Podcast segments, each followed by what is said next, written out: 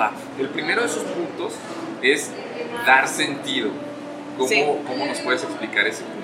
El dar sentido es que si una persona está trabajando contigo, le des el sentido de su trabajo, que es importante el trabajo que está haciendo, tiene un sentido lo que está haciendo.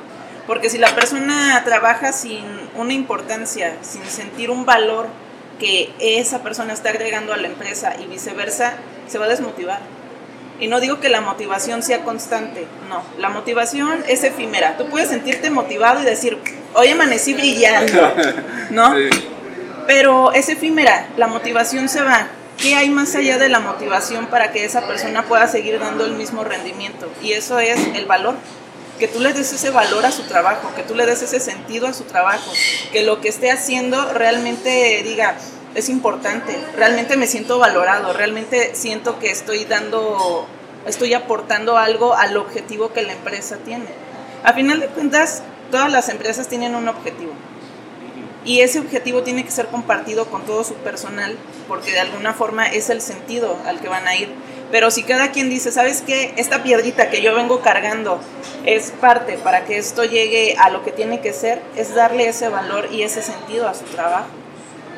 Ok, en este punto yo eh, pensé un- sobre la vocación y la importancia que esta tiene en cada uno de nosotros. Sí, este, en esta parte de, de darle el sentido a nuestro trabajo.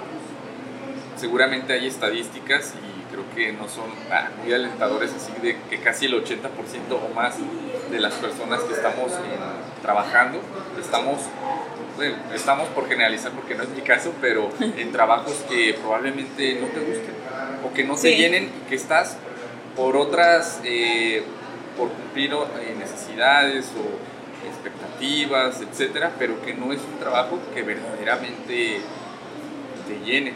¿Qué Sí. opinas de eso? yo opino que hay diversos motivos por los cuales las personas trabajan. Eh, tu motivo no va a ser el mío, ni el de Juan, ni de los que están allá. A lo mejor tu motivo va a ser, yo solamente estoy en esta empresa por un momento porque quiero aprender. Eh, acabo de salir de la universidad y solamente quiero agarrar experiencia, por- pero no es mi finalidad quedarme aquí. A lo mejor el de otra persona puede decir, no me gusta mi trabajo, pero tengo ocho hijos con tres mujeres, este, y tengo que mantener a mi familia. Y a lo mejor otra persona va a decir, yo estoy aquí porque quiero desarrollar mi vocación, a lo mejor esa persona sí lo tiene. Pero a lo que voy es que también eh, tienes que comprender el motivo por el que están trabajando, cuáles son sus expectativas, pero si la persona no se siente cómoda haciendo su trabajo, definitivamente no, no lo va a hacer. Si sabes que esa no es tu vocación, también tienes que aprender a conocerte, qué es lo que tú quieres.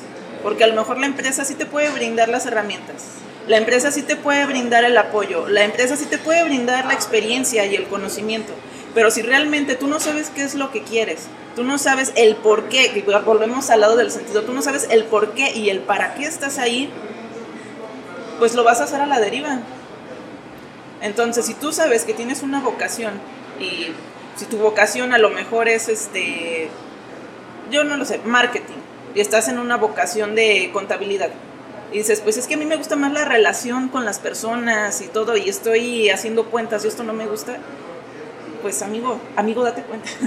Haz Sí, lo que sí. te gusta, te tiene que gustar lo que estás haciendo.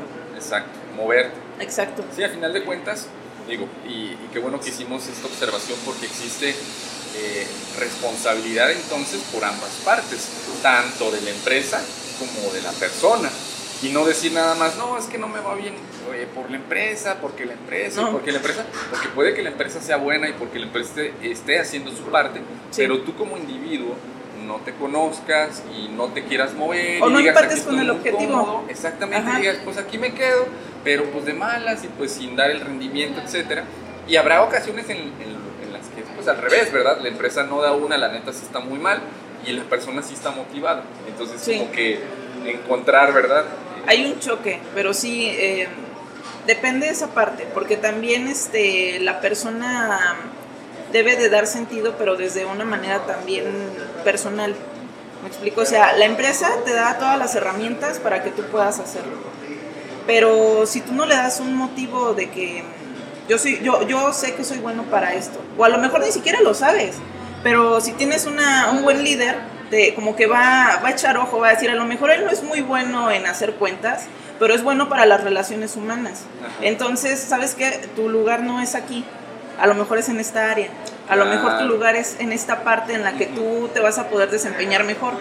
Y tal vez digas, bueno, no era mi objetivo tal vez como que estar en esta empresa, pero me está dando las herramientas para que yo pueda crecer en un ambiente en el que yo estoy, en el que yo me siento cómodo, me siento seguro y me desenvuelvo de manera plena, se va a quedar quedar.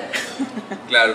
y vuelvo a lo mismo, el, sí es el capital más valioso porque tú desde que contratas a alguien, una, ya le inviertes, eh, lejos de la nómina y de las prestaciones y todo esto, la persona ya tiene información de tu empresa, ya tiene capacitación en la manera de hacer las cosas, en los procesos de la empresa, y eso es lo más valioso, porque ya está capacitada, ya está facultada, aprende, aprende precisamente esa parte del, del, de la facultad de generar las, las acciones y de ejercerlas. Entonces, cuando alguien se te va es como, ay, pero pues sí, ya sabía todo eso.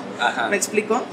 que vaya, a lo mejor hay diversos factores por lo cual una persona puede salir, a lo mejor, y, a lo mejor no, no fue tan bueno y se salió, pero cuando se va simplemente así, sí es este, un factor valioso el que estás perdiendo porque es una persona que ya tenías facultada.